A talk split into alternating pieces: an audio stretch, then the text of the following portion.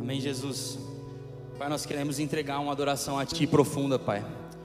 Pai, assim como nós cantamos, Jesus, que nós possamos entregar algo verdadeiro para Ti, Pai. Sabe, Jesus, a gente não está aqui para nos emocionarmos, Pai.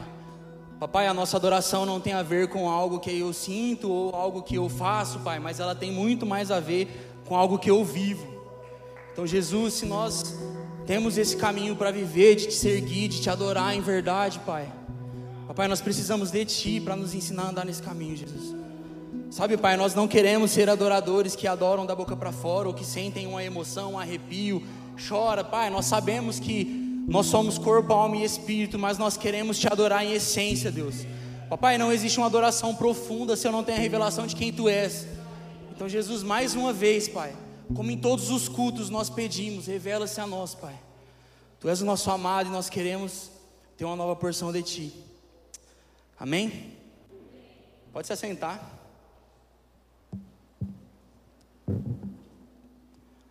Muito feliz de poder estar aqui compartilhando a mensagem para vocês mais uma vez. É sempre um desafio muito grande, mas eu acredito que é, estando entre amigos e entre família, é muito mais fácil. É, antes de, de dar início à pregação, eu queria dar uma de pregador estrangeiro. Mano, joga essa blusa pra mim aí. Fazer um merchan. Gente, ó. Para você que não sabe, a Origem tem uma loja agora. É. Bonito, né? E a gente está vendendo moletom, moletom com gorro, sem gorro, enfim. Camisetas também simples. É, você que quiser depois chama o Keitaro, tá? Mas é, pediram para eu divulgar, então tá aí. É, bom, amigos, hoje a mensagem que eu vou pregar. Acho que não todos estavam aqui da, nem todos estavam aqui da última vez que eu pude compartilhar a mensagem, mas o que eu vou compartilhar hoje poderia ser uma continuação da mensagem que eu preguei da última vez. Para quem não estava aqui, eu preguei sobre performance, né? Que a performance às vezes ela nos faz a gente confundir o que a gente vive em essência e o principal fundamento é o amor. É, só para ilustrar um pouco do que foi dito, para poder dar entrada nessa mensagem, o que é performance? Performance é tudo aquilo que eu faço esperando algo. Ou seja, o que é performar? Essa performance, como eu disse antes, ela não é uma performance de um atleta que ele busca todos, todos os dias ele treinar para performar, para que ele alcance algo. Não. Mas essa performance ela fala muito sobre a nossa geração. Hoje, é, para você ser aceito em determinados lugares que você vai, você precisa ter um Instagram legal. Hoje a gente é, é nós somos uma geração muito visual, então meu Instagram tem que estar tá bonito. Isso é performar. É eu fazer algo antes de ser esse algo. Então, na igreja de Cristo, o evangelho, ele não é sobre o que eu faço. Não tem nada a ver o que eu faço. Mesmo que você faça algo bom. Por exemplo, nós vamos ter um momento de dízimos e ofertas daqui a pouco. E por mais que seja correto você dizimar e ofertar, é, não tem nada a ver com dízimo e oferta. A gente aprendeu que o dízimo e oferta é algo que faz parte dos nossos cultos, é algo que é uma verdade, a gente tem que ser generoso, a gente tem que honrar o Senhor. Mas, cara, você acha mesmo que Deus ele ia pedir para a gente fazer as coisas simplesmente para a gente pedir, para a gente fazer?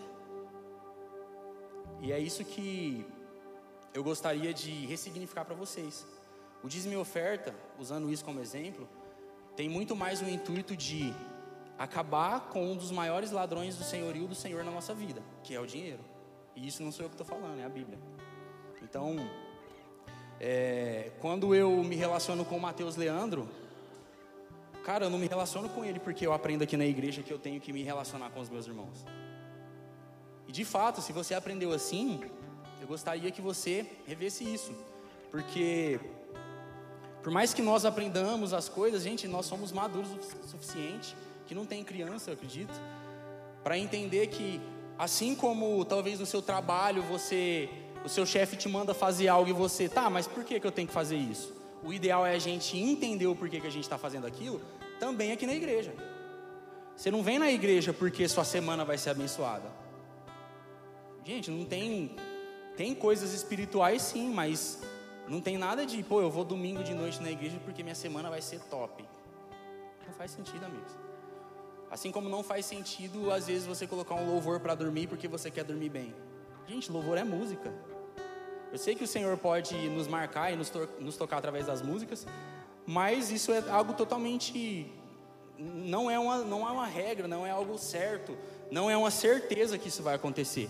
Então, de fato, tudo que a gente vive é muito correto que você saiba o porquê e que você questione o porquê. Pô, a gente faz alva para quê? Gente, cá entre nós, é muito bom vir na igreja. E assim, estou tirando de jogo totalmente o que é espiritual. É legal ser crente, não é chato ser crente. Você acha que é chato a gente vir aqui, a gente ter amigos, a gente poder se arrumar, vir aqui colocar uma roupa bonita, postar no Instagram que a gente está aqui? O que, que tem de espiritual nisso? Tem nada. Então é, é legal ser crente, é, é muito legal vir aqui, só que a gente não vem aqui porque eu sei que existe assim, é muito importante que nós estejamos aqui, ao invés de estar em outro lugar ruim, numa balada, enfim, não sei, qualquer lugar, ou em casa. Mas se nós estamos aqui e a gente não tem a consciência do porquê a gente está aqui, cara, às vezes era melhor você estar na balada, porque não tem diferença nenhuma. Então, de fato, eu quero te ensinar e fazer esse exercício com você que você possa começar a questionar, e não é errado questionar, gente.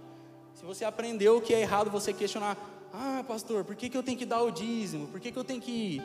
Não pode sentar no altar. Ah, é espiritual isso aí, não sei o que. Gente, não é, não faz sentido. Deus é muito maior que isso. E dado esse início, eu gostaria de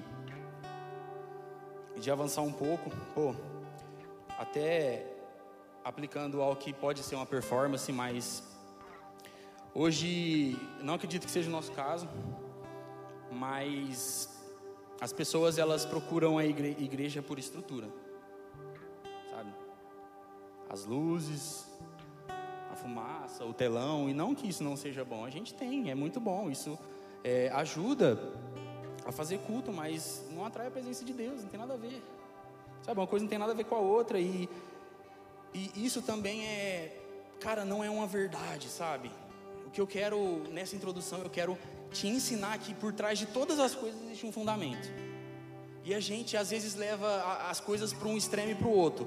Por exemplo, um extremo é a gente, a gente acreditar que com isso aqui, com essa estrutura, a gente pode fazer culto e isso agrada ao Senhor, e se não for assim, a igreja não é boa. Agora, qual que é o outro extremo? Que é o que a gente tende a fazer quando a gente entende que algo não é certo. Cara, a igreja que tem luz, tem telão, eu não posso ir, porque Deus não está ali. Não faz sentido. Então, quando a gente entende de fato que tudo aquilo que a gente faz, é, o lugar que a gente vai, tudo isso não tem como um fim nisso mesmo, é fácil a gente entender que o fundamento está por trás dessas coisas. E é importante a gente se apegar ao fundamento.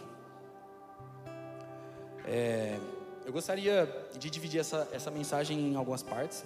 Gostaria de falar sobre o Evangelho, né? o que é o Evangelho qual o preço do Evangelho, quem é convidado para viver o Evangelho. E eu quero terminar de uma forma que talvez seja um pouco diferente, sabe?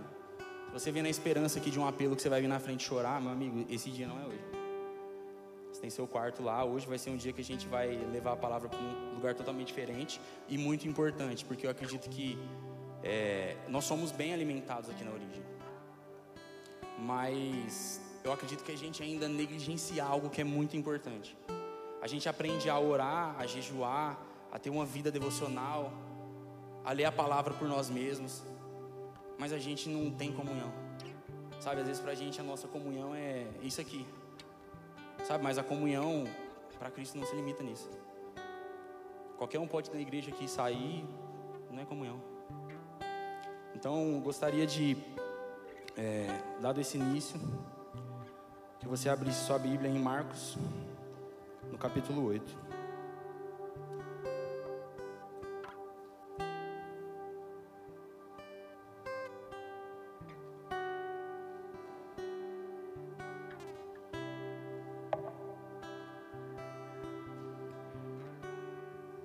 Amém? Capítulo 8, versículo 34. Diz o seguinte: então, convocando a multidão e juntamente os seus discípulos, Jesus lhes disse: Se alguém quer vir após mim, negue-se a si mesmo, tome a sua cruz e siga-me. Pois quem quiser salvar a sua vida, perderá. E quem quer e quem perder a vida por minha causa e por causa do evangelho, esse a salvará. De que adianta uma pessoa ganhar o mundo inteiro e perder a sua alma? Que daria uma pessoa em troca da sua alma? Pois quem nessa geração adúltera e pecadora se envergonhar de mim e das minhas palavras, também o filho do homem se envergonhará dele. Quando vier na glória do seu Pai com os santos anjos. É, eu gostaria de expor algo que está escrito aqui no final que diz o seguinte: Pois quem nesta geração adúltera e pecadora se envergonhar de mim, das minhas palavras, também o filho do homem se envergonhar dele. Gente, você imagina Jesus, lá no primeiro século, essa geração perversa e adúltera. Imagina a nossa, amigos. Porque, tipo assim, às vezes a gente não vive o mesmo nível de. Porque antigamente não tinha celular, é um fato. Então, as coisas que eram distrações para eles eram talvez eram coisas muito mais pesadas, como prostituição. Existe hoje isso, mas talvez possa existir de uma forma um pouco menor do que tinha naquela época. Então, se Jesus ele disse isso naquela época, quem dirá a gente hoje? E é aí que está o perigo, porque a gente acredita que de fato que é o, o, o ser negligente com o Evangelho é eu fazer coisa errada mas eu deixar de fazer a coisa certa, também eu estou negligenciando o Evangelho. É, esse texto aqui é um texto muito é, famoso, acho que se você é crente há alguns anos você conhece, mas cara, é muito pesado. Imagine que você está na sua casa e recebe uma carta. Igual Harry Potter. Harry Potter estava na casa dele lá, ele recebeu uma carta de Hogwarts. Vou para Hogwarts. Então, imagina que você está na sua casa e você recebe uma carta. E essa carta é um convite. E esse convite é para você viver o Evangelho.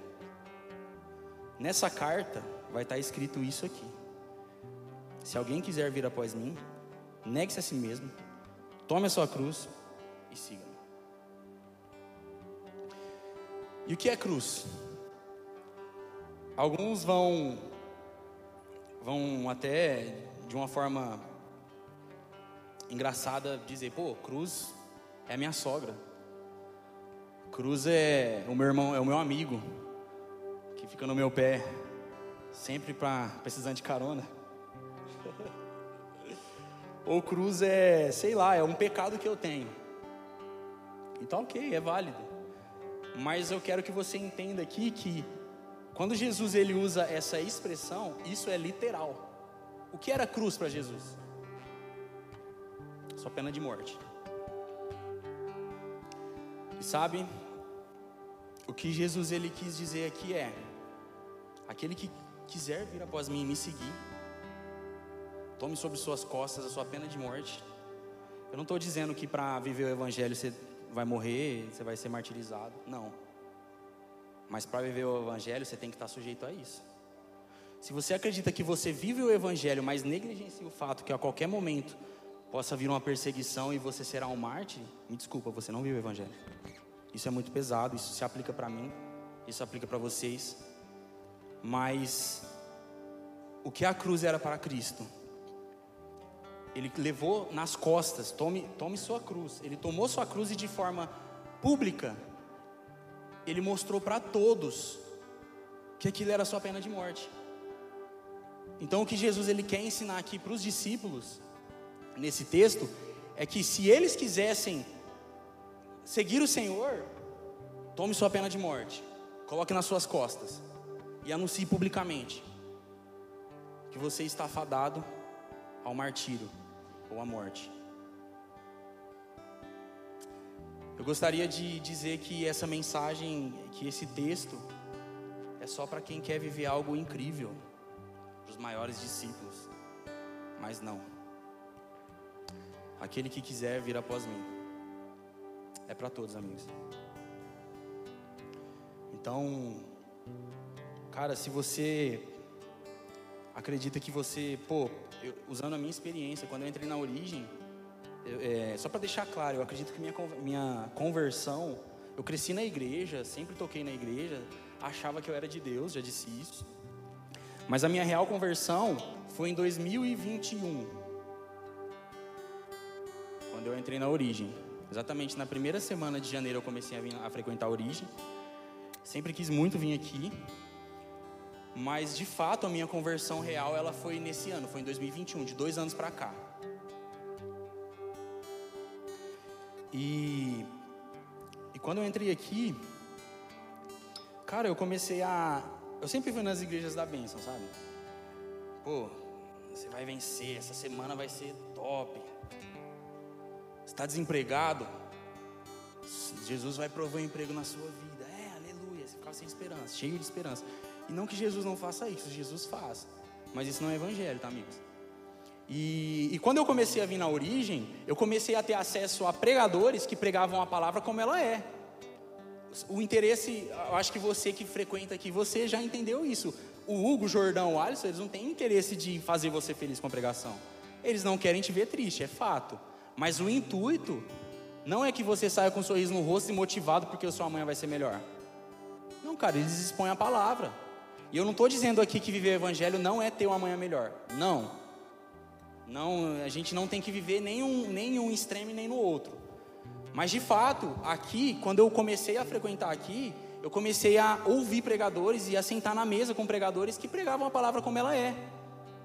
E cara, eu, ach, eu me achava tipo, crentão por isso. Mais uma vez. Sabe, amigos, o que liberta não é a verdade liberta é o conhecimento da verdade. Conhecereis a verdade e a verdade vos libertará. Os judeus eles viram a verdade andar no meio deles, mas nem todos foram libertos. E por que que eu estou falando isso? Porque amigos, assim como quando eu entrei aqui, eu tive acesso a um evangelho como ele é pregado, eu não conhecia a verdade. Eu estava tendo acesso à verdade. E eu, eu me lembro ainda que eu ainda tocava em algumas igrejas. Hoje, raramente eu saio para tocar fora daqui, por uma escolha minha. Mas eu ministrava bastante em outras igrejas, e aí eu lembro que eu comecei a ver o Evangelho como ele é. Quando eu entrei aqui, é, eu fui ferido com algo e eu me aproximei muito dos pastores. Eu marcava tempo com o Hugo, com o Jordão e com o Alisson, é, com os três todo mês. Sim, teve uma semana que eu sentei com o Gui, com o Matheus, com o Alisson, com o Jordão e com o Hugo. Porque, cara, de fato eu queria viver o que aqueles caras viviam. Eu queria aprender com eles. É, e aí, quando eu ia, às vezes, tocar em outras igrejas e, e eu ouvia os pastores pregando, eu falava: Nossa, mano, esse cara aí tá falando um monte de asneira, velho. Tipo, ele pega um texto e fala que aplica isso na vida, assim, não, mais uma vez falando que é errado aplicar o texto na vida. Não. Mas eu falo, mano, esse cara aí tá, tipo, nada a ver, mano. Jesus sofreu e, e o evangelho é isso. Então, cara, quem sou eu para ter uma vida de glamour? Não que a gente não vá ter, mais uma vez, amigos. Mas, cara, não fazia sentido, sabe? Teve uma vez que eu ouvi a pregação, era o texto, tal. Aí o pastor pregou algo em cima desse texto, totalmente aplicado assim Cara, não tinha nada de Jesus, ele só usava a Bíblia porque estava na igreja. Porque de fato a pregação assim era muito eu. E gente, não é errado isso, é errado dentro da igreja. Porque os coaches aí que ficam motivando vocês, não é errado. Tem gente que gosta, eu não gosto. Mas esses, pastores que eles pregam isso, cara, eles são um pouco coaching. Dentro da igreja a gente tem que pregar a palavra. Enfim. E eu lembro que foi um texto, texto tal, e aí, na, na sexta-feira, e aí no domingo, eu vim na origem, e o Jordão pregou sobre o mesmo texto, cara. E aí eu já, tipo, mó crítico. Olha lá, ó. Mesmo texto, só que tem Bíblia aqui, lá não tem. Tipo, aqui a aplicação foi, foi exata, lá não foi. Mas sabe, amigos, é isso que eu falo com verdade. Quando você não conhece a verdade de fato, você vira alguém que julga as pessoas. Sabe, o evangelho não é isso, cara. Eu sou grato a Deus por ter na minha vida a Alisson. Teve um dia que eu estava ali embaixo e eu comecei a chorar pensando nisso. Porque eu falei, cara, eu leio a Bíblia, mas às vezes eu tenho algumas interpretações e eu sou grato a Deus por ter Alisson, Hugo, Jordão na minha vida. que eles me, que eles me ajudam a interpretar de forma correta. Porque talvez o que falta, o que talvez falta para esses pastores não é juízo. O que falta é alguém do lado deles que mostram para eles o, que é a verdade, sabe, que ajudam eles na caminhada. E amigos, falando sobre o texto, né? Fugir um pouco. Esse é o convite do Evangelho. Sabe, não tem como. Assim como eu entrei aqui na origem lá atrás, eu achei que eu vivi o Evangelho por aprender como o Evangelho era. Se você começou a vir na origem e começou a viver algo com Deus, e muito bom isso, mas você acha que você vive algo Master Blaster com o Senhor só de vir em essência, em alva em culto de domingo? Não, amigo, não faz sentido. E assim, eu não estou menosprezando as programações. São poucas pessoas que de fato vão na, na essência, vêm no alva, estão no domingo. É muito importante. Tipo, vão nessas programações sim. Mas isso não é suficiente. Sabe? É, eu não consigo. Eu estava até conversando com a Cris essa semana. Fala, falei, ela falou, cliente, o que você vai pegar? Eu falei, cliente, eu vou falar sobre o Evangelho. E, e, cara, quando eu comecei a vir na origem, eu vivi algo assim. Eu tive que ir para o Senhor, recorrer ao Senhor, porque eu estava sofrendo muito, estava passando por um momento muito difícil. E eu começava a ver pregações, começava a ler texto. E o que me chamou a atenção, eu acredito que vocês sabem disso, porque toda vez eu falo disso, é um martírio. Sabe, não tem como a igreja do primeiro século lá, que é a igreja modelo para gente. Se você quer saber como deve ser uma igreja, leia Atos. É o modelo de igreja que a gente segue. Então, cara, não tem como eu querer viver evangelho e, orar, e olhar para a igreja de Atos lá para o primeiro século e ver os caras sendo queimados vivo. Cara, eu não quero ser queimado vivo. Beleza, tá tudo bem. Eu acho difícil a gente passar por isso. Mas a igreja que a gente vem hoje e posta foto dia de agradecer, ela foi construída lá atrás com esses caras. Eu posso estar sendo muito duro, mas existe uma boa notícia. E a palavra evangelho, ela significa isso. Sabe, Jesus ele ele nos criou em comunhão, porque ele disse: "Façamos o homem" não disse faça o homem. Para vivermos em comunhão no jardim, o pecado veio. Jesus tinha um plano desde Gênesis, ele anunciou esse plano. Veio o filho dele, Jesus, morreu, o plano se cumpriu. Para quê? Para nos relacionarmos. E chegará o dia que nós iremos nos relacionar com Ele de forma plena. Então eu não consigo entender igreja e evangelho sem relacionamento. Mas antes de me relacionar, eu preciso entender de fato o que é esse evangelho. Aceitar o convite desse evangelho. Ele ainda vai citar uma parábola, né? Quem é o homem que vai construir uma torre e não senta antes e calcula se ele vai conseguir construir? Porque se ele não conseguir, é melhor que nem comece. Quem é o rei que com 10 mil vai contra outro reinado com 20 mil e não senta antes para ver se pode ganhar, porque senão é melhor pedir paz. O que, que o senhor está querendo dizer aqui? Calcula o preço do evangelho. Se você não consegue, nem entra.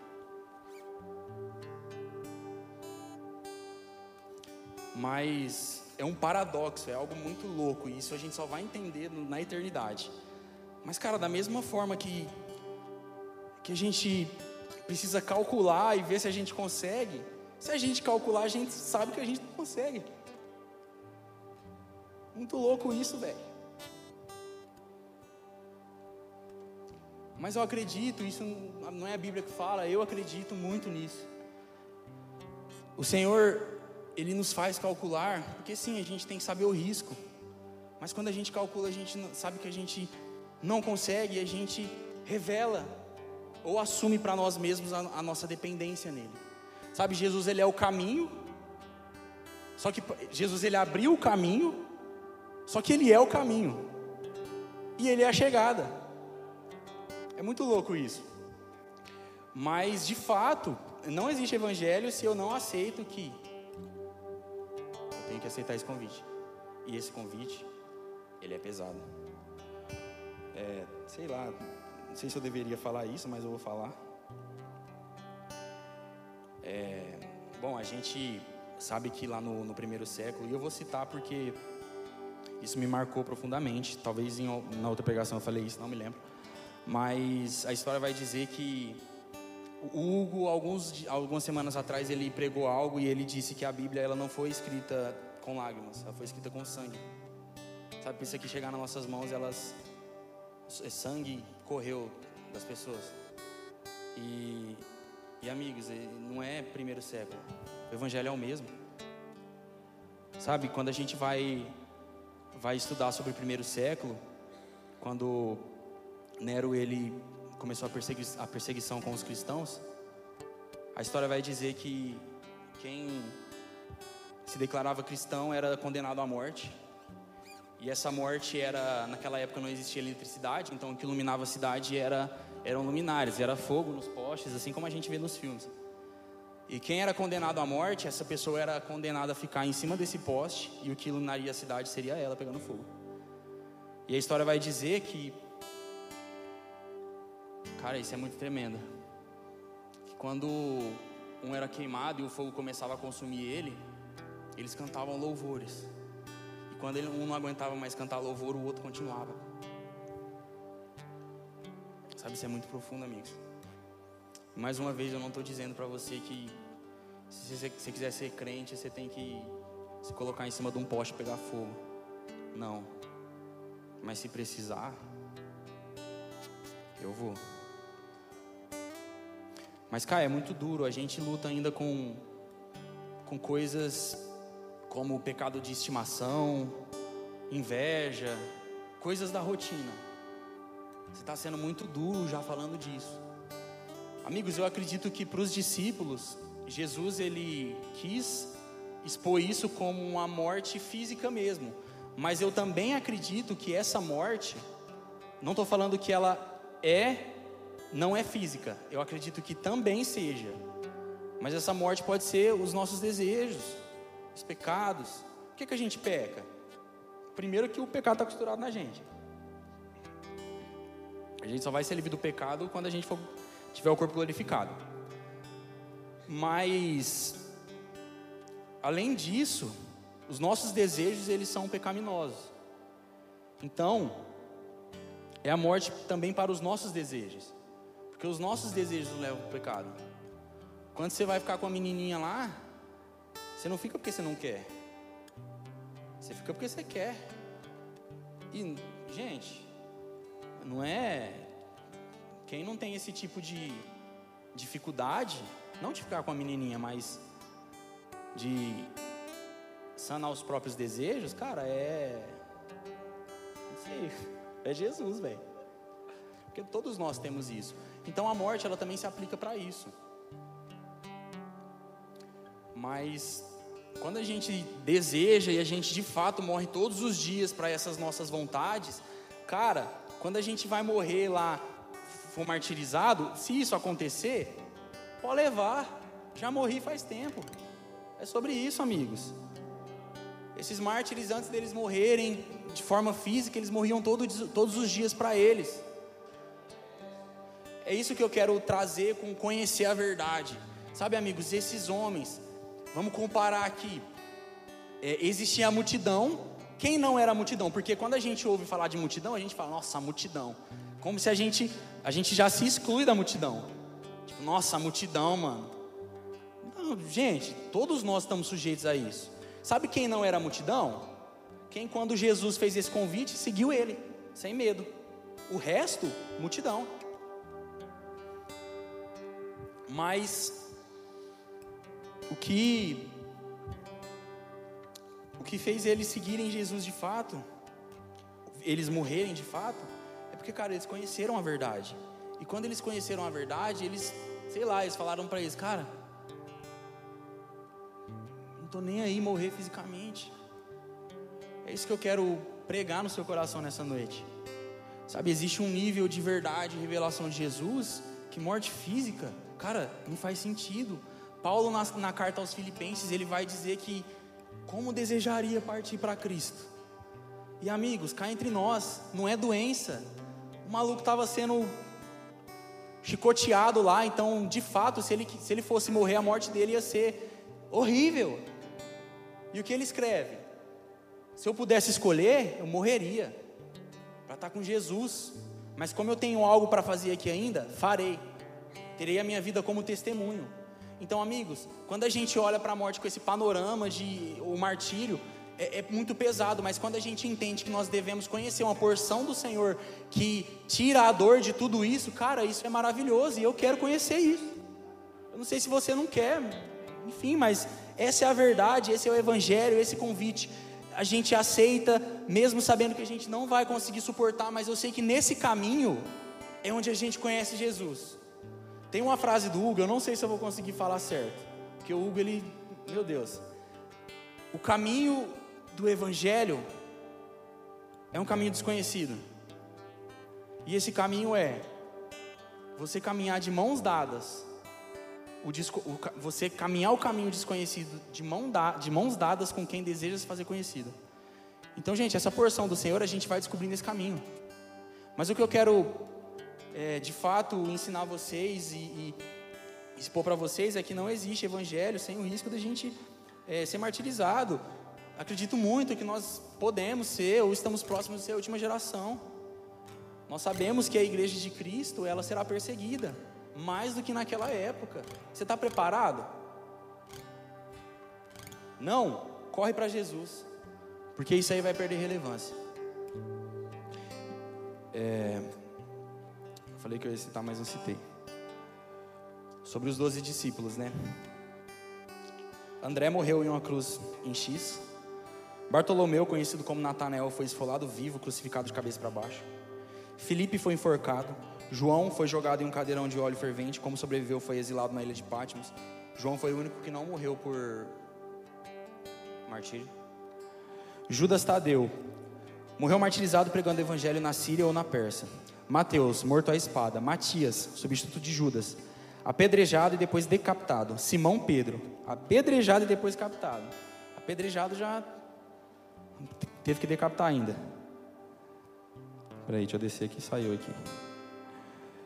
Simão Pedro foi crucificado de cabeça para baixo. Flávio José ele vai dizer que porque ele não se achava digno de morrer da mesma forma que seu criador. Então por isso que ele pediu para ser crucificado de cabeça para baixo.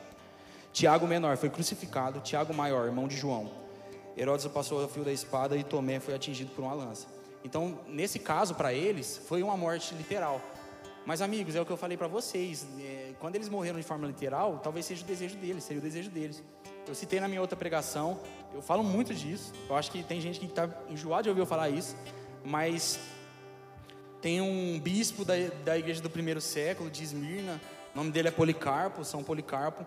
Ele foi perseguido por pregar o evangelho e e quando teve o julgamento dele, eles deram a oportunidade dele negar a Cristo. Era só ele falar não, ele não precisava matar ninguém. Era só falar não. A gente fala não para o Senhor tanto, né? Com os nossos erros. Mas ele não não negou a Cristo. Ele foi condenado à morte, queimado vivo. Quando ele ele estava sendo queimado, ele fez uma oração agradecendo o Senhor por fazê-lo digno de se assentar à mesa dos santos. Sabe, amigos, eu não consigo olhar para isso tudo e entender que, por mais que seja pesado e doloroso, cara, tem um Deus tão maravilhoso que deseja, deseja se fazer conhecido nesse caminho a ponto de a morte. Né? E eu quero estimular você, cara, a conhecer esse Jesus, a conhecê-lo em verdade esse caminho, mas esse convite precisa ser aceito. Sabe, se de fato você foi vive algo sobrenatural aqui na, na, na origem como comunidade, amém, cara, mas prossiga em conhecer, conhecer o Senhor. Sabe? Então, esse é o convite do Evangelho, esse é o, o preço que tem que ser aceito para a gente poder viver esse Evangelho de fato. E, mas Caio, eu aceito o Evangelho, como que eu permaneço? Sabe, amigos, eu acredito muito que para permanecer em Cristo nós devemos ter muita fome. E essa fome deve ser saciada com mais fome. Essa fome ela nunca pode acabar. Oséias 6 vai, vai dizer, né? Conheçamos e prossigamos. Então, talvez o segredo para a gente permanecer nesse lugar, eu acredito que o mais difícil é permanecer. É sim a gente poder matar nossa fome com mais fome, é sim nós podermos é, conhecer o Senhor diariamente e conhecer o Senhor. O Mateuzinho ainda fala muito que, pô, se você vai na origem e você não lê a Bíblia, você sabe muito de Bíblia, não precisa nem ler a Bíblia. Mas conhecer o Senhor não é isso. Sabe, a porção de Jesus que o Hugo tem é dele. A revelação que ele teve de Cristo foi para ele.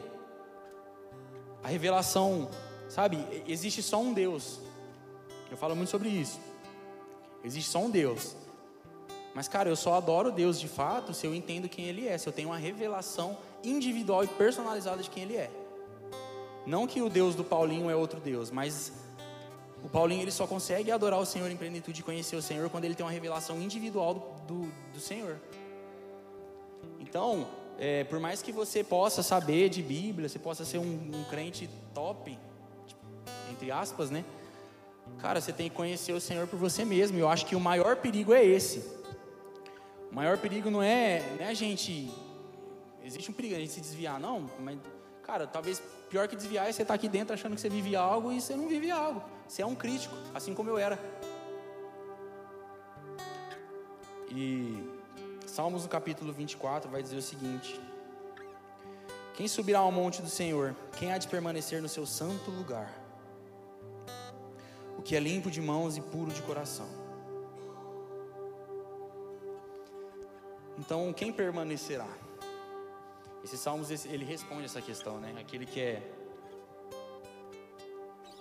puro de coração e limpo de mãos. O que é puro? Cara, pureza é algo que não é misturado. É, água é pura, porque água ela não é feita, ela não não se mistura. A água ela é totalmente pura. O que mais é puro? Jesus, Deus, Jesus. Porque, cara, ele não foi criado, ele não é, não tem mistura, ele é puro. Cara, como a gente vai permanecer tendo um coração puro se a gente não é puro? É muito doido isso. E, e mãos limpas, cara, como que eu tenho mãos limpas? Eu sou. Pecado está costurado na minha mão. Eu posso fazer um pacto aqui que eu não vou pecar durante uma semana. Você não tem a mão limpa, meu irmão. Tua mão crucificou Jesus. Então, Cara, de fato, permanecer no Senhor é a gente entender que, que esse preço foi, foi pago por Ele, e por Ele ter morrido em nosso lugar, esse coração puro e mão limpa é transferido para a gente quando a gente aceita de fato a obra redentiva de Cristo. Porque é impossível que a gente tenha coração puro e mãos limpas. A gente. Isso é muito falado aqui na origem. A gente trabalha todos os dias a gente estuda todos os dias, a gente come todos os dias, óbvio, né? Mas a gente não ora todos os dias. Então, além do convite ao, ao cristianismo, ao evangelho, que é esse convite que parece tão duro, cara, mais difícil que isso é permanecer. E se a nossa vida ela é mais importante do que o Senhor, tá errado, amigos. Eu tenho essas dificuldades, eu não leio a Bíblia todos os dias. Não estou falando aqui para você fazer isso porque eu sou alguém. Não, eu não sou, eu não oro todos os dias. Eu erro. Mas, cara, de fato, talvez é, se alguém aqui estiver perdido ou tiver uma crise interna de, cara, eu não estou sentindo nada ultimamente, eu não consigo ver Jesus. Sabe, olha para onde você se perdeu. E se você for olhar para a sua vida, não tem oração todos os dias, você não tem uma vida de oração, de Bíblia, você não tem uma vida de comunhão. Cara, é natural, porque sem isso a gente não consegue viver uma, uma vida, um cristianismo real. Então nós, nós devemos moldar a nossa vida. Cara, de fato, se a, gente, se a gente é cristão, a gente acredita no Evangelho de verdade, cara, a nossa vida tem que ser moldada por isso. Mudar, ah, vou mudar lá para a China porque eu, eu recebi uma oferta de emprego. E você acha que você vive o cristianismo? Sabe, amigos, eu acredito sim que Deus leva as pessoas por causa de trabalho. Mas aí é Deus, não, não tem o que falar. Mas se de fato a sua motivação é um sucesso profissional, cara, e eu quero ter sucesso profissional. Eu me dedico no meu trabalho todos os dias para ser o melhor, para ter uma família e dar uma condição para eles, mas mais importante que isso é o Jesus que eu posso dar para eles. E eu não estou falando isso da boca para fora. De fato, amigos, a gente é nós somos cristãos e não existe um cristianismo onde isso não é real. Existe o cristianismo que a gente não vive isso de forma plena, mas a gente reconhece que a gente não consegue e a gente caminha todos os dias em direção a Ele. Isso é viver o cristianismo. E, e pô, falei aqui sobre o Evangelho, qual é o convite do Evangelho, como permanecer. E o que eu vou falar agora entra também no como permanecer. Sabe, é, talvez se a gente perguntar pro, sei lá, pro Hugo. A Cris fala muito isso. A Cris é bem crente. Não é crente? O que, cara, a Cris já falou pra mim, se eu não tivesse do meu lado pessoas que eu tenho, eu me desviaria. Se o Luciano Subirá não tivesse do lado dele pessoas que ele tem, ele se desviaria. Sabe, a gente é ruim. Paulo, talvez o maior nome do Novo Testamento após Jesus, se ele não tivesse pessoas com ele, quem tirou as escamas dos olhos de Paulo? E a gente fala tanto sobre oração, jejum, palavra, cara, isso é de extrema importância, é o tripé para a gente viver um cristianismo, mas a gente fala pouco de comunhão, cara. A gente entra, entra nas igrejas, por mais que a gente vá várias vezes na igreja, cara, a gente acredita que isso aqui é comunhão. Amigos, isso aqui não é comunhão, tá? Isso aqui é um culto de jovem. O intuito desse culto é a gente gerar comunhão, mas isso não é comunhão. Isso não é comunhão profunda. O Angelo Basso vai dizer que a comunhão em Cristo ela é uma equação. É eu mais o Mateus, mais o que eu tenho de Jesus mais o que o Mateus tem de Jesus, menos eu, menos o Mateus. Então, de fato, não tem a ver com a gente, é o que a gente tem de Jesus para oferecer. E, cara, é, é muito forte isso. Muito forte isso. Eu quero ler um texto com vocês. Abram a Bíblia de vocês aí em 2 Samuel, capítulo 9.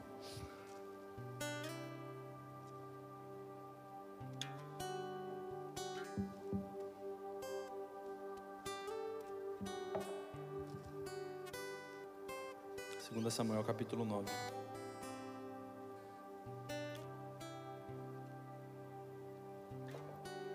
Diz assim: dia Davi perguntou: Será que resta ainda da família de Saul alguém para que eu use da bondade para com ele por causa de Jonatas? Havia um servo na casa de Saul cujo nome era Ziba. Chegaram no pedindo que viesse falar com Davi. O rei perguntou: Você é Ziba? Ele respondeu: Sou eu mesmo, seu servo. Então Davi perguntou: Existe mais alguém da família de Saul para que eu use da bondade de Deus para com ele? Ziba respondeu: Ainda existe um filho de Jonatas, aleijado de ambos os pés. Algumas traduções vão dizer coxo. Então o rei perguntou: E onde está ele? Ziba respondeu: Ele está na casa de Maquir, filho de Amiel, em Lodebar. Então o rei Davi mandou trazê-lo de Lodebar, da casa de Maquir, filho de Amiel. Quando Mefibosete, filho de Jonatas, filho de Saul, chegou diante de Davi, inclinou-se prostrando-se com o rosto em terra. Davi disse: Mefibosete? Ele respondeu: Aqui estou, às suas ordens. Então Davi lhe disse: Não tenha medo, porque serei bondoso com você por causa de Jonatas, seu pai. Vou restituir a você todas as terras de Saul, seu pai, e você sentará sempre à minha mesa para comer. Sabe, amigos, é, só para ilustrar, Davi quando o rei que antecedeu Davi foi Saul. E Davi quando ele ele acho que a gente acho que vocês sabem que muitos salmos foram escritos ali quando Davi fugia de Saul, porque Saul perseguia Davi por conta da porque Davi tinha sido escolhido para o trono. E Jonatas era o filho de Saul. Ali em 1 Samuel você vai conseguir ter acesso a isso. E, e Jonatas era o melhor amigo de Davi. E Davi e Jonatas, eles tinham aliança, porque Jonatas salvou a vida, a vida de Davi. Jonatas, ele escondeu Davi, enquanto Saul queria matá-lo. Por isso que Davi ele tinha uma aliança com Jonatas, por eles serem melhores amigos e por Jonatas ter salvo a vida de Davi. Então, quando Davi ele se torna rei, que é essa passagem aqui, ele pede para que traga alguém da linhagem de Jonatas, filho de Saul. E Saul era o inimigo dele. Então, quando Mefibosete ele chega para ele, pô, imagina Mefibosete. A cultura naquela época é que todos os reis eles aniquilassem toda toda a linhagem do rei anterior, para que não haja margem. Aí você imagina Mefibosete chegando para Davi, pô, vai me matar, cara. Sou filho de Saul, sou neto de Saul, Davi vai me matar. Mas Davi ele convida Mefibosete a sentar na mesa com ele comer sempre, sabe? Só por ele ser coxo das pernas, aleijado, ele já não poderia estar na presença do rei. Então Davi ele usou da bondade e da aliança que ele tinha com Jonatas e trouxe Mefibosete à mesa. Sabe, amigos? Eu sou Mefibosete. Você é Mefibosete. Keitaro, aleijado das duas pernas, filho do inimigo do, do rei, assim como Mefibosete era filho do inimigo de Davi. Porém, o rei me chamou à mesa. Sabe, a gente aprende aprendi com o Hugo que a mesa ela esconde no, os nossos defeitos. Na mesa a perna não aparece. Na mesa são todos iguais. A mesa não tem trono. A mesa não é um púlpito. A mesa não é eu marcar um café com o Vitinho e, e postar lá, tempo de mesa. Pode ser. Se a gente compartilhar o Jesus que eu tenho, que o Vitinho tem. Sabe, eu quero ilustrar algo aqui. Existia o templo é, no Velho Testamento. E no templo existia o átrio, o santo lugar e o santíssimo lugar. No átrio era, era a luz do sol, é onde eram feitos todos os sacrifícios, é onde todas as pessoas estavam, era fedido, barulhento, é, o sol estava sobre todos e o sol fala sobre o que todos têm acesso. Então, para a gente trazer para essa mensagem, pô, o átrio fala de um lugar onde o que eu tenho de Jesus todos têm. O que Jesus fala comigo, ele fala com todos. E aqui eu não estou condenando o átrio, porque o átrio, de fato, ele fala da nossa vida cotidiana. A gente passa pelo átrio, é normal. Mas aí existe o santo lugar. E nesse santo lugar, uma luz iluminava. Existia uma lamparina que era. Como que chama, gente? Candelabro. Acho que é isso. Que iluminava o santo lugar. E sabe, no santo lugar só entravam os sacerdotes.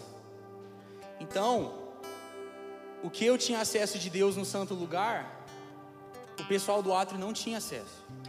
Então, o santo lugar fala de um lugar de um passo a mais, é onde eu tenho um acesso ao Senhor que todos não têm, que o cotidiano não tem. E no santo lugar existia uma mesa, chamada mesa da presença. E nessa mesa os sacerdotes eles partiam do pão da face de Deus. Mas por, o que eles tinham de acesso a Deus que o pessoal do átrio não tinha? O que uns compartilhavam para os outros. Sabe, no, no santo lugar, o, o, que eu tenho de Deus, que não é mais o que todos têm, eu tenho porque o meu irmão compartilha comigo a mesa. Mas existe o Santíssimo Lugar. E o que separa o Santíssimo Lugar do Santo Lugar é um véu. Você sabe que véu que é esse? Quando Jesus ele morreu, esse véu foi rasgado de cima a baixo. A gente fala muito sobre isso.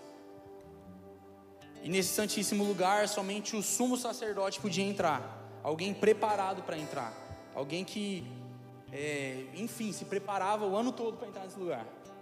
E ali não tinha luz, mas a Bíblia vai falar sobre a, a glória de Deus. Então, quando a glória de Deus ela entrava naquele lugar, existia uma fumaça, a fumaça da glória. E essa fumaça ela iluminava aquele lugar. Então, o que iluminava o santíssimo lugar era a glória de Deus. E esse sumo sacerdote, ele entrava com um sino por quê? Porque ele, sem, ele entrava lá e orava e sempre se movimentava. E quando o sino parava de tocar, é porque ele tinha morrido. Não era qualquer pessoa que poderia entrar no Santíssimo Lugar. E essa morte, eu não estou falando a morte lá, o martírio por escolha de Cristo. Não, totalmente ao contrário. Só que sabe, esse sino me ensina algo. O que você vive no seu secreto tem que emitir um som. O que você vive no seu secreto, de forma individual, as pessoas do santo lugar que se assentam à mesa, elas têm que ter acesso. E o que separava, existia esse véu que separava o, santi, o santo do santíssimo lugar, enfim. E quando Jesus ele morre, é como se ele rasgasse na carne dele esse véu, com a própria carne. E não existe mais separação entre o santíssimo e o santo lugar. E o que, que eu aprendo aqui? Que quem estava no santíssimo lugar e provava da glória de Deus, corre para a mesa. E quem estava na mesa, corre para o santíssimo lugar. Sabe o que separa quem quem estava no santo lugar do santíssimo lugar é uma corda. Cara, e quando eu tenho minha vida com Deus de forma individual,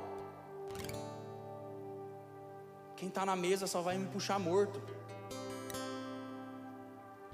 Sabe? Então eu aprendo muito com isso, cara, que nós devemos compartilhar do nosso, daquilo que a gente tem de Jesus na mesa. Sabe?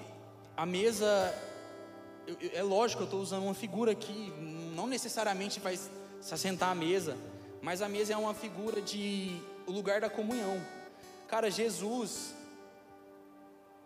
cara, Jesus, não precisa dizer mais nada. Jesus, todo mundo esperava o Messias que todos iriam servir. E quando ele chega, ele chega servindo todo mundo, se assentando à mesa. Sabe, chegado o dia da Páscoa, o dia da morte de Cristo, Jesus se sentou à mesa com seus discípulos. Cara, Jesus ele precisava de gente. Jesus ele pediu ajuda para os discípulos para ajudarem a orar no Getsemane. Cara, se Jesus ele, pedi, ele precisava de pessoas, quem dirá eu e você? Sabe o que a gente vive de individual, no nosso secreto, é maravilhoso. Mas se eu não compartilho isso com os meus irmãos, cara, miseráveis somos nós. Não faz sentido. Da mesma forma que não existe evangelho em que eu assumo minha pena de morte e sigo Jesus e, e se for necessário morrer, eu morro. Não existe evangelho em que eu vivo o que eu vivo, mas não compartilho. Gente, isso é muito urgente. Pode parecer que ah, é óbvio que eu vou compartilhar com meus amigos as coisas boas. Não, não é isso. Você tem que compartilhar tudo, com todos. Sabe aquela conversa de, pô, Deus falou um negócio comigo aí, cara, no secreto, mas é para mim. Cara, isso não existe. O que Jesus ele fala para você no secreto é para ser compartilhado com outras pessoas. Sabe? É... Jesus ele, ele se assentava à mesa com, com João, com Tiago, com Pedro, com Judas.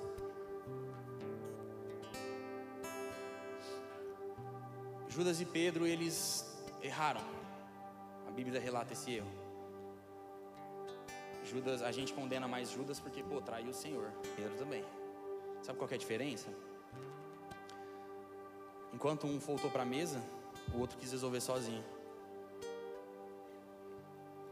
Sabe, amigos, Jesus, ele se assentava com traidores. Mas ele estava pouco se importando para quem era traidor. Porque ele sabia que a mesa era um lugar de cura. não importava a traição, sabe? É... A mesa cura, gente. Existem coisas que. E é muito pesado falar isso, mas existem coisas que o seu secreto não vai te curar. Existem coisas que somente lugar de comunhão vai te curar. E eu não estou dizendo aqui para você negligenciar aquilo que você vive no secreto. A gente luta todos os dias para ter um momento com o Senhor no nosso secreto, no nosso quarto. Mas, cara, de nada vale esse, todo esse esforço seu aí para ter esse tempo com Deus, para ter o, o Senhor se revelando a você no secreto se você não compartilha. Cara, ali no santo lugar, o que eles tinham de diferente de Deus, não é porque Deus fazia eles rodar no manto, não é porque tocava os arrais, José Júnior, não. É porque eles compartilhavam uns aos outros que eles tinham do Senhor. Sabe, amigos, eu vejo a gente, e aqui eu não estou falando como origem, eu estou falando como alva. Eu vejo que a gente erra muito no, na comunhão, sabe? É, se vocês soubessem quantas pessoas se sentem sozinhas no nosso meio, vocês estariam espantados. Isso é muito sério, amigos. Sabe? E eu tenho falado muito isso para os meus amigos, eu tenho batido nessa tecla, porque, cara, o Senhor colocou um ministério pastoral na minha vida, mas Ele não me fez pastor para poder acolher as pessoas. Também ele me fez pastor para que os profetas, os mestres, os apóstolos, eles aprendam com o meu pastoral. E eu estou ensinando vocês, amigos. Sabe? É... Nós não podemos deixar as pessoas caminharem sozinhas. Sabe o que não é comunhão? Comunhão, é comunhão não é deixar as pessoas abandonadas. Alva não é comunhão, já disse. Comunhão é você sair daqui e perguntar para o seu amigo, cara, o que Jesus tem falado com você? Isso é comunhão.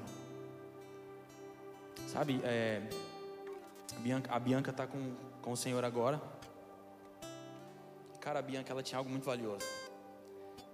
Ela se doava para pessoas que ninguém queria investir. Quem que vai cuidar dessas pessoas agora? Mais uma vez, Jesus, Deus, Espírito Santo, eles nos fez em comunhão, para vivermos em comunhão.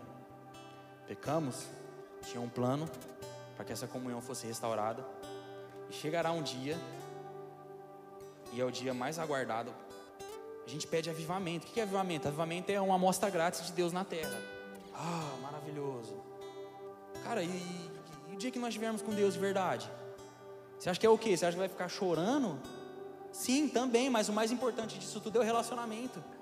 Então não adianta você querer viver avivamento se você não se preocupa com o irmão que está do seu lado. Cara, e se preocupar não é, sei lá, ele é ruim, ah, sei lá, traiu uma mulher. Oh, cara, ela vai voltar. Não, é, mano, você está errado. Você está errado e você tem que consertar isso. Sabe, seja um tipo de pessoa que quando uma conversa torta for dita no, seu, no meio da onde você está, essa conversa vai morrer em você. Seja o tipo de pessoa que quando alguém quiser saber mais sobre Jesus, você vai ser essa pessoa. Seja o tipo de pessoa que no dia que você tiver com seu amigo e ele tem uma namorada e ele fala, mano, olha aquela menina ali. Você fala, mano, que isso, cara? Isso não pode ser normal. Você tem um compromisso.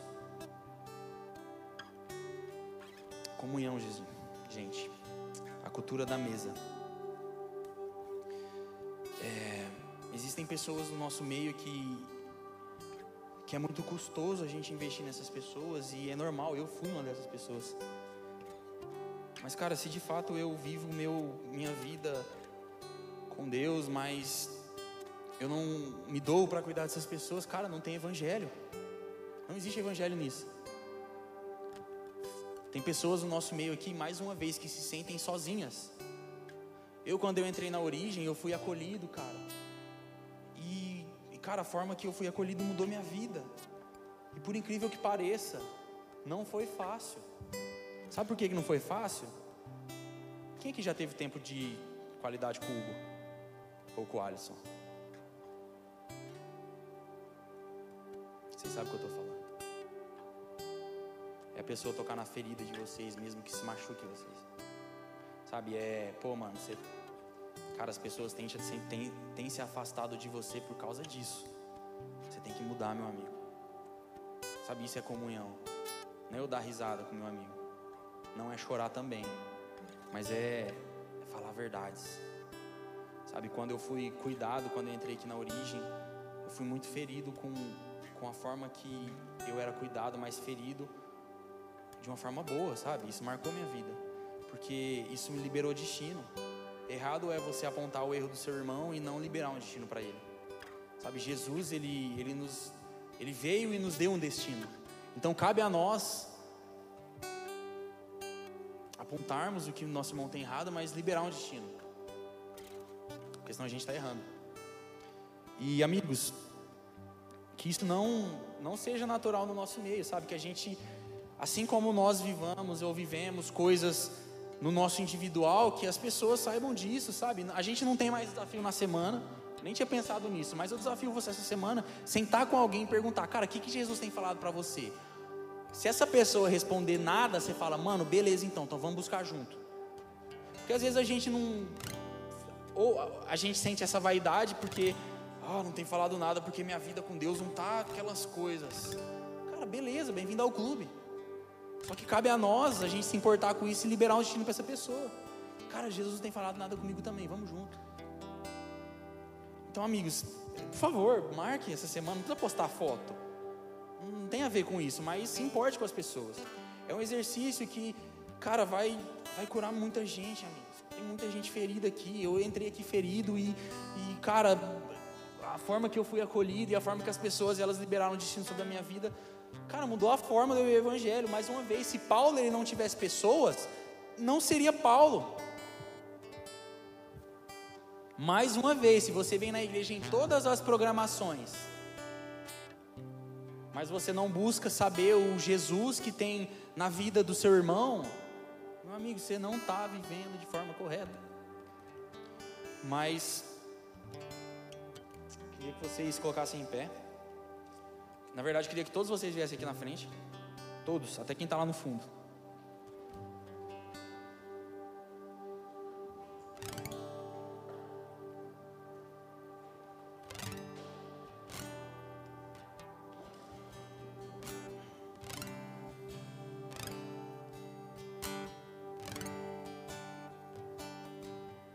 Sabe, amigos, na mesa a gente não se aprende com quem está em cima. Isso é uma empresa. A mesa é um relacionamento de iguais. Na mesa eu tenho a aprender com o Hugo e o Hugo tem a aprender comigo. Eu tenho o que aprender com o Nenê e ele tem o que aprender comigo. A mesa não é um púlpito. Eu não me assento à mesa com o meu irmão para mostrar o que eu sei, mas para mostrar o que eu preciso melhorar. E esse irmão me ajuda a melhorar. Gente, pode vir aqui na frente, tem gente aí na, do lado. Eu gostaria de propor algo diferente para vocês hoje. É, eu quero ser bem intencional, que vocês se desenvolvam uns com os outros. Eu quero que vocês formem, formem grupos de três ou quatro pessoas ou cinco e orem uns pelos outros. Mas eu quero também que vocês não se prendam a isso. Sabe, se você vê alguém de lado que você não conhece muito, cara, abraça essa pessoa. Fale algo para ela que não é espiritual. Sabe, é, se você sentir algo, no espírito para falar algo para essa pessoa, tenha zelo, mas fale algo bonito, cara. Sabe, estreite as relações com essa pessoa. Se você sentir também de sair da sua roda e orar para outra pessoa, vai. Se você sentir de honrar alguém, semeie na vida dessa pessoa. Mas por favor, orem uns pelos outros. Paulinho vai estar. Tá... Não precisa nem cantar, mano. Só vai tocando aí. Mas vocês estão livres para orar uns pelos outros e estreitarem as relações. A gente procura viver coisas espirituais do Senhor, mas, pô, ore fervorosamente pelo seu irmão. Talvez você pode viver algo sobrenatural através da oração de outra pessoa, e outra pessoa ela pode viver algo sobrenatural através da sua oração. Então seja intencional. Sabe, amigos, eu gostaria para concluir de dizer algo.